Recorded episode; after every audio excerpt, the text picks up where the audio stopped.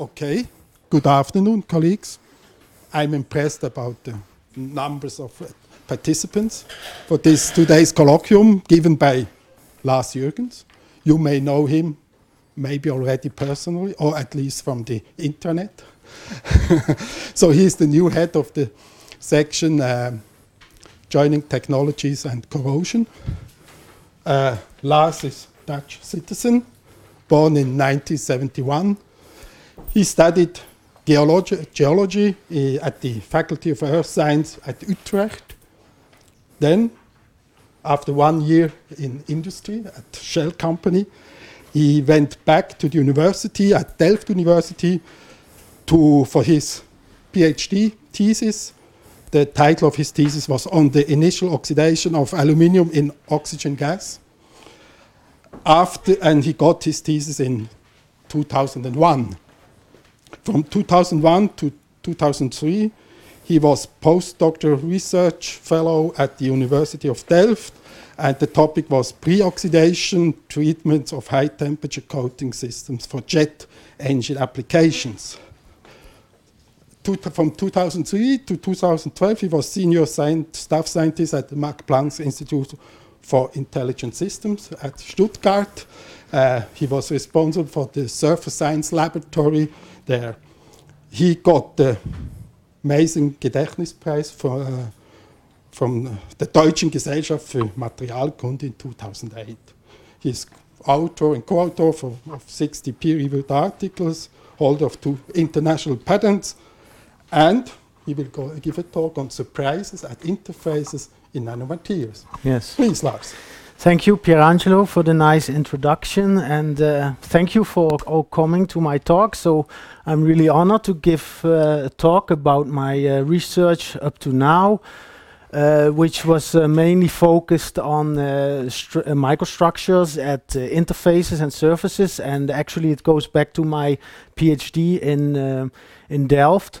But I will come back to this later. So, in principle, if we consider nanomaterials in advanced technologies, and I just give here four typical examples. So we have here multi-layers as applied uh, for um, mirrors in uh, extreme UV lithography applications where we have molybdenum silicon layers and and we have an interface silicide forming at this interface and it affects the reflectivity so it's very important here to to know about these interface reactions here we have um, nanoparticles that's applied for catalysis here we uh, see uh, oxide metal nanowires as applied in gas sensors, and uh, we have the famous gate oxides as applied in microelectronics. For all these uh, nanomaterials, it holds that the large volume fraction of the atoms is associated with the interfaces and the surfaces. And uh, I will demonstrate in this talk that this has consequences for the microstructure and the stability of the system because we can no longer use a bulk thermodynamic conventional thermodynamic approach to describe what we see, so to describe the reactions and the stability of these systems. Because the interface and surface energies are associated with excess uh, Gibbs energies in the system, and you need to account for them to really understand and predict what is go what will happen in these systems. Of course, we have another thing which has to deal with kinetics. Because we have so many surfaces and interfaces we have uh, short diffusion distances and fast diffusion paths. And that means that such systems are typically very prone to degradation for instance to corrosion but also to, to high temperature treatment. And we have very fast reaction kinetics. So in general the aim is how can we really tailor thermal chemical and mechanical stability of interfaces in such systems? And I think this is a general aim of uh, of the work we did in the last years. And I will my my, my talk will uh, be divided into three parts. First, I will uh, give an introduction on the concept of interface thermodynamics, which we developed over the years to explain experimental observations of microstructures in nanomaterials. And then after giving this concept of interface thermodynamics, I will give two experimental examples where we use our concept of interface thermodynamics to predict the behavior of reactions and microstructures in nanosite systems. So the definition of the interface energy in thermodynamics is extremely important. So we define, in principle, the interface energy as the energy associated with the presence of the interface in the system. So that means if we have a block A and B, which have an enthalpy and an entropy, and then we put them together in an ensemble, we can take the enthalpy and entropy of the ensemble, and then the interface energy is given by the excess enthalpies and entropies divided by the total area of interface in the system. And what is very important to realize is that this definition is very convenient because we don't have to discuss about the width of the interface. People often tell me, oh, what do you do? What is interface region? What is uh, bulk region? It doesn't matter. As if you do a thermodynamic treatment, just make sure you have the excess energies associated with the microstructure. And then, in principle, you don't have to deal with the width of the interface. Of course, you can try to experimentally assess values for interface energies, which is important to describe the thermodynamics. And um, most of you will know that you can take the contact angle of a liquid on a solid, and this contact angle is then related to the surface and interface energies through the Young's equation. And this will give you a good value for the solid liquid interface energy. However, there's a problem. This is a value for an interface between a solid and a liquid, and it cannot be set equal to the interface energy of a solid and a solid. In many articles, you see that people try to explain things on the basis of solid liquid interface energies, which is really wrong because uh, in solid solid interfaces, we have beside this chemical term, we have a structural term, and this is extremely important. And this is the term because we have two crystalline lattices which have to match at the interface. And if the lattices don't match, it will in introduce residual strain as well as misfit dislocations, which also have strain fields. So these excess Gibbs energies needs to be taken into account to the interface energy. And the also an important message is that this structural term is actually dependent on the size of the system. So the chemical term not, but the, the, the, structural term is dependent on the size of the system. And that's why we have a size dependence as well as a temperature dependence of the interface energy between two solids. Of course, you can also try to experimentally assess solid-solid interface energies by, uh, by cleavage experiments. Yeah. So you can take a block AB and try to cleave it, and then you can get a work of separation, which is in principle the difference between the interface energy and the surface energies. But these are the surface energies directly after cleavage, without relaxation, without a reaction with the atmosphere. And these values you typically don't know. So these you typically don't know. And moreover, you have a lot of problems in these experiments because cleavage, you, you will have to deal with the geometry of loading. You will have plastic deformation. You will have crack formation, propagation. You have interface roughness effects. And typically this means that any experimental value determined in this way will be an overestimate of the work of it, uh, separation. So to my opinion, it's almost impossible to get good values for solid-solid interface energies, and we need to uh, get them through some modeling approach. And of course, you can get them by molecular dynamics, which can get accurate values for interface energies. The problem is, as soon as you want to do calculations for an application and you want to change temperature, you want to change size of the system, molecular dynamics becomes a problem also molecular dynamics cannot deal very well with the structural term, but maybe Daniela can tell a little bit more about that. but um, so there is a general problem. And we developed over the last years um, um, a semi-empirical um, model to assess interface energies of interfaces between crystalline amorphous metals, semiconductors, and oxides by using the so-called macroscopic atom, atom approach developed by Miedema. And in principle, what you do is you take the Wigner-Seitz cell of atoms, and then you look at the contact area between the Wigner-Seitz cells at the interface, for instance, and you try to describe this interaction at the Wigner-Seitz cell borders with microscopic thermodynamic quantities. For the structural term, you try to incorporate uh, estimates based on van der Merwe theory or, the, or uh, theories by Matthews. Yeah, so I will not go in detail because it would be too dry, but uh, you can see a, a, recent review here where we give uh, the current status, but it's still not complete. And uh, this will allow you to assess uh, interface energies as a function of the temperature and the size of the system. And now I will in principle, with this concept of interface thermodynamics, we try to explain uh, uh, unusual observations in nanomaterials. And I will start with uh, oxide films, which started already in Delft. I was doing initial oxidation of aluminum. And as you know, you will form an amorphous oxide. And then I try to heat it up in UHV and it stayed amorphous. And in the literature, you, you will find that uh, the more initial amorphous state of an oxide film on a metal or an alloy, so a native oxide, is there because of kinetic reasons, because you have very fast growth of this oxide film. We can measure this growth of the initial oxide film by ellipsometry. So in UHV, you can prepare well-defined aluminum 111 substrate, then expose oxygen and follow the growth kinetics of the initial oxide film. So this is really a one-to-one -one set of data where we see that we have the passivating behavior and we have very fast growth. And this, they say that the formation here, the formation of a crystalline state is kinetically hindered by the fast growth. And this was the current, this was the status when I started my PhD, but it was not compatible that I could, um, in principle, heat up an amorphous oxide film in the vacuum, and it stayed amorphous up to the melting point of the metal.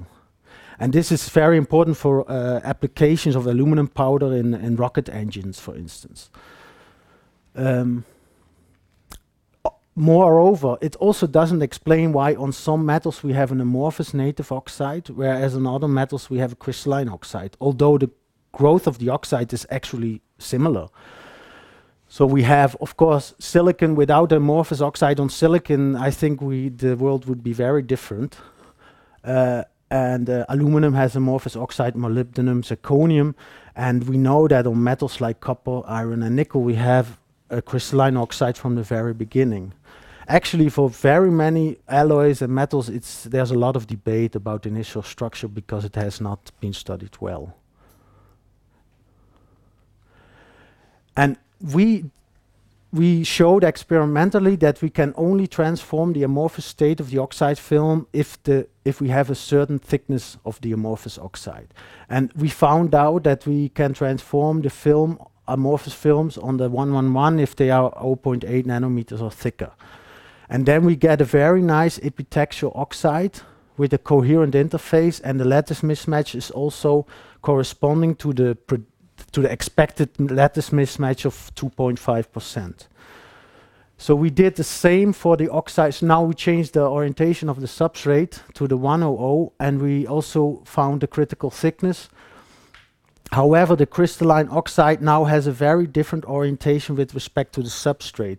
So we find now that we have a semi-coherent interface and the orientation relationship corresponds to a very high mismatch. And this is actually very strange because in a lecture you will teach uh, that if a film grows on a metal, it will take the orientation relationships with the lowest mismatch. But here it was not the case.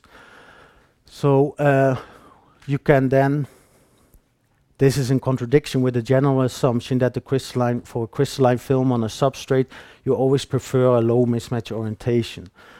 So now we tried to answer these fundamental questions on the basis of our concept of interface thermodynamics. So are these microstructures governed by kinetics or by thermodynamics? And um, for that we we took an we took uh, we defined a unit cell in the oxide which incorporates the bulk, the surface, and the interface terms. And then you can assess the energy of the uh, of the oxide of this unit cell by the sum of these terms, where of course the bulk term scales with the thickness. So if the thickness of the oxide film becomes large, large then uh, of course we would uh, find uh, oxide phases according to bulk thermodynamics. But if uh, the thickness is thin, then these terms can dominate the microstructure. So we did uh, calculations for uh, of this uh, energy as a function of the thickness of the film and for different growth temperatures. And then we can compare the amorphous state with the crystalline state on 111 and the crystalline oxide with high mismatch to that of the low mismatch on 100. And here we have an outcome of the thickness of the predicted thickness for the amorphous to crystalline transition of the oxide film on different metals. So in principle, we have here different densely packed planes of metals, and we grow an oxide on top of this, and we try to make a prediction if this amorphous oxide which is growing is stable. If yes, at which uh, thickness it will transform to a crystalline state because the bulk thermodynamics then prevails. Yeah? And we see that the negative value of this prediction has no physical meaning. It's just indicating that for these metals you would have direct overgrowth of a crystalline oxide. And this is exactly what you find for these uh, metals. And uh, for the other metals, you find that there is, according to our predictions, a stable uh, thickness regime for the amorphous state of the oxide. And for silicon, the oxide film is, uh, is highly stable which we know it's true from. Uh, and also the the prediction for the amorphous uh, critical thickness of the oxide film on 111 is in good agreement with the experiments. And um, one can uh, conclude that the amorphous state of the oxide film can be stabilized by the lower interface energy and the lower surface energy. Because we don't have the strain term here mainly, but it's also very important to look at the Gibbs free energy between the bulk phases because if there's a very small difference in the amorphous and crystalline state of the bulk phase, then it's easy to stabilize the amorphous phase, which is the case for silicon dioxide. So it's very easy to stabilize because the, the difference in the bulk Gibbs free energy between the oxide states is, is very small as it is for aluminum. Here we see the calculations where we calculate the high mismatch oxide film and a low mismatch oxide film on the 100 substrate. And here we see the individual contributions to the interface energy, which are due to the, these two are due to the structural term, and this is the chemical term. So you would expect for the high mismatch that you have much more strain. And you see indeed that the high mismatch configuration has more residual strain as well as more misfit strain. So this would destabilize the high mismatch uh, oxide. But because you can put a densely packed plane of oxygen at the interface, it gives a lot of chemical bonding energy. So you can stabilize this interface due to the chemical term. Yeah, and then you see that uh, the you if you sum them up, you you can uh, prefer, and this is also with agreement with general findings that a densely packed plane at an interface is typically favorable if the interaction across the interface is high, and also a surface energy of a of a surface is typically lower if you have a higher density of atoms at the surface. So in principle, this means that the high mismatch orientation can be preferred both due to the surface and the interface energy. And the nice thing is if you grow this film, you will see a change in the orientation relationship to the low mismatch, which we indeed observed. Yeah? So I, I, end this first part by saying that um, oxide film microstructures, different from those predicted by bulk thermodynamics, can be stabilized up to a critical thickness by favorable uh, surface and interface energies. So now I come to the second part of my talk, which deals with the catalyzed uh, crystallization of amorphous silicon, which is uh, of interest for, um, for, for instance, for photovoltaics. That means if you deposit a, a silicon film on a, on a substrate, it will typically be amorphous. Yeah? And if you want to have it crystalline because you have a higher efficiency in many devices, like in photovoltaics, you will need to impose a thermal processing of about 700 degrees. And this means that you can only directly crystallize amorphous silicon films on, on quartz or glass substrates, but you cannot directly crystallize them on, on polymers or something. So in industry, there's a transfer step. So they crystallize uh, the silicon film and then they transfer it on flexible substrate. But we looked at the phenomena where which is known for a longer time that if we contact uh, a semiconductor, it also holds for germanium. If we contact it with a metal, then we see a reduction of the crystallization temperature, and the lowest crystallization temperature is we get when we contact the amorphous silicon film with aluminum. This means that aluminum catalyzes the crystallization. And if the crystallization is as low as 150 degrees, we can in principle crystallize amorphous silicon films on paper, which we actually really did. But it was just a funny experiment. But of course, paper is a bit brown afterwards. Um, so we we we asked ourselves the question why, and uh, so we went to the UHV system and we grow amorphous silicon films, and with uh, spectroscopic ellipsometry we we uh, we we uh, monitor the crystallization temperature because. Uh, we can look at the change in the optical constants of silicon upon crystallization, and uh, this will give us an accurate uh, onset of the crystallization temperature. And we indeed find for a thick amorphous silicon film that we have 700 degrees. However, then we deposited the aluminum on top of it and we changed the thickness of this aluminum overlayer and then we found a very strong dependence of the crystallization temperature on the thickness of the aluminum overfill overlayer. So we see that the crystallization temperature of the amorphous silicon film decreases from 700 to 160 degrees for an increase of the overlayer from 1 to 50 nanometers. And the first thing we asked, okay, let's first look what is going on, and we asked our colleagues from the TEM to uh, if they could analyze with us the, the, the process on an atomic scale.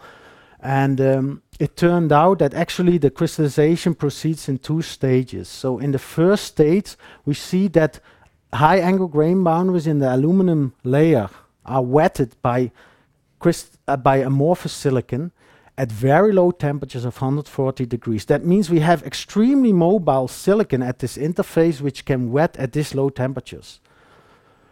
And then in the next step, we identified the first crystalline nuclei of silicon to form at these high wetted high angle grain boundaries. And we really were a little bit of, of because you would expect that crystallization proceeds at triple points yeah, or at the interface also. But it's really exclusively at these grain boundaries, and we carefully check this. And um, then, of course, we now try to do also calculations. Can we predict this behavior of the crystallization temperature? Can we understand it? So first, we need to have highly mobile silicon, because uh, so this is a kinetic argumentation because you can talk about thermodynamics and driving forces, but if you don't have mobility in your system, you cannot go from state A to B. And so the first funny observation was this wetting at very low temperatures, where there is, in principle, a kinetic argumentation needed to explain the mobility. And this is given by the so-called bond weakening effect. And uh, there are also indications from synchrotron that it uh, exists, and the theory is proposed for a long time. So in, bulk amorphous silicon, the crystallization is hindered by the strong covalent bonding between the silicon atoms. And this results in this very high crystallization temperature of 700 degrees. However, at this interface, we have a, sp a spillover of the electron density of aluminum. And this gives a metallic type of bonding. So we see a disappearance of the sp3 hybridization and uh, uh, if we look at the synchrotron data, you can estimate that this is a very local interaction, electronic interaction effect, and it is about two monolayers. And this silicon is actually very mobile, and this is also very important for uh, for the industry uh, with silicide formation, which can happen at very low temperatures. And actually, the origin for why silicide formation can happen at low temperatures is this bond weakening effect. So now we have mobile silicon which can wet grain boundaries if there's a driving force or which can rearrange into a crystalline nuclei to start the crystallization. So we have the kinetics and then we try to do our calculations. So to have a driving force for the wetting of high angle grain boundaries, we would replace the original grain boundary with two new in interfaces between aluminum and amorphous silicon. That means that the energy of these two new interfaces should be lower than the energy of the initial high angle grain boundary to have a positive driving force for the wetting. And uh, our calculations show indeed we have a clear positive driving force for the wetting. So this explains the first stage. And then we can wet this film up to about four monolayers because we know that this layer is about this in electronic interaction is about two monolayers. That means here we are sandwiched uh, between uh, metal grains. So at low temperatures, a maximum wetting thickness of about four monolayers can be established. And then we have to see the next stage. So if if we nucleation proceeds, it means that the this state of this system becomes equal to this state and um, so we can in principle identify the, the gain from the crystallization and the penalties associated and balance them yeah? So of course we gain energy by crystallization because the bulk crystalline phase has a lower Gibbs energy than the amorphous phase. But we, because we create crystalline crystalline interfaces we again have to deal with the structural terms and this will be energy penalties yeah, so we have an energy penalties from the surface and interface energies upon crystallization, but we have a gain from the crystalline uh, crystallization energy. And we can balance these energies with our model, and then we arrive at a prediction of the critical thickness for the crystallization of the wetting film as a function again of temperature and size. So, and here size is the thickness of the wetted film. And here we have the outcome of the model predictions where we have the crystallization temperature as a function of the aluminum overlayer thickness for different thicknesses of the wetted silicon film. And we know from the kinetic argumentation that the that the maximum thickness of this wetting film can be about four monolayers. So we would expect that our experimental curve would be close to the four monolayers. And this is our experimental curve. And we were really surprised because I have to emph emphasize there is really no fitting involved here. so it's really a model prediction and our measurement. And we were pretty surprised that we can, uh, in principle, really describe this behavior. And we did similar calculations for many, many silicon metal combinations.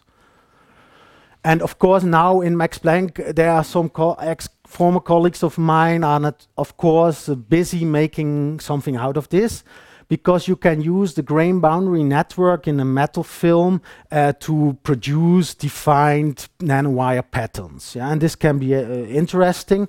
And of course, and you can use very cheap catalysts, aluminum, whereas normally you would use gold, but you will end up with gold contamination, which is unwanted. Um, I end this second part, and again we see that the energy balance or the the crystallization is actually governed by the delicate energy balance between bulk crystallization energy and again the excess energies associated with surface and interfaces in the system.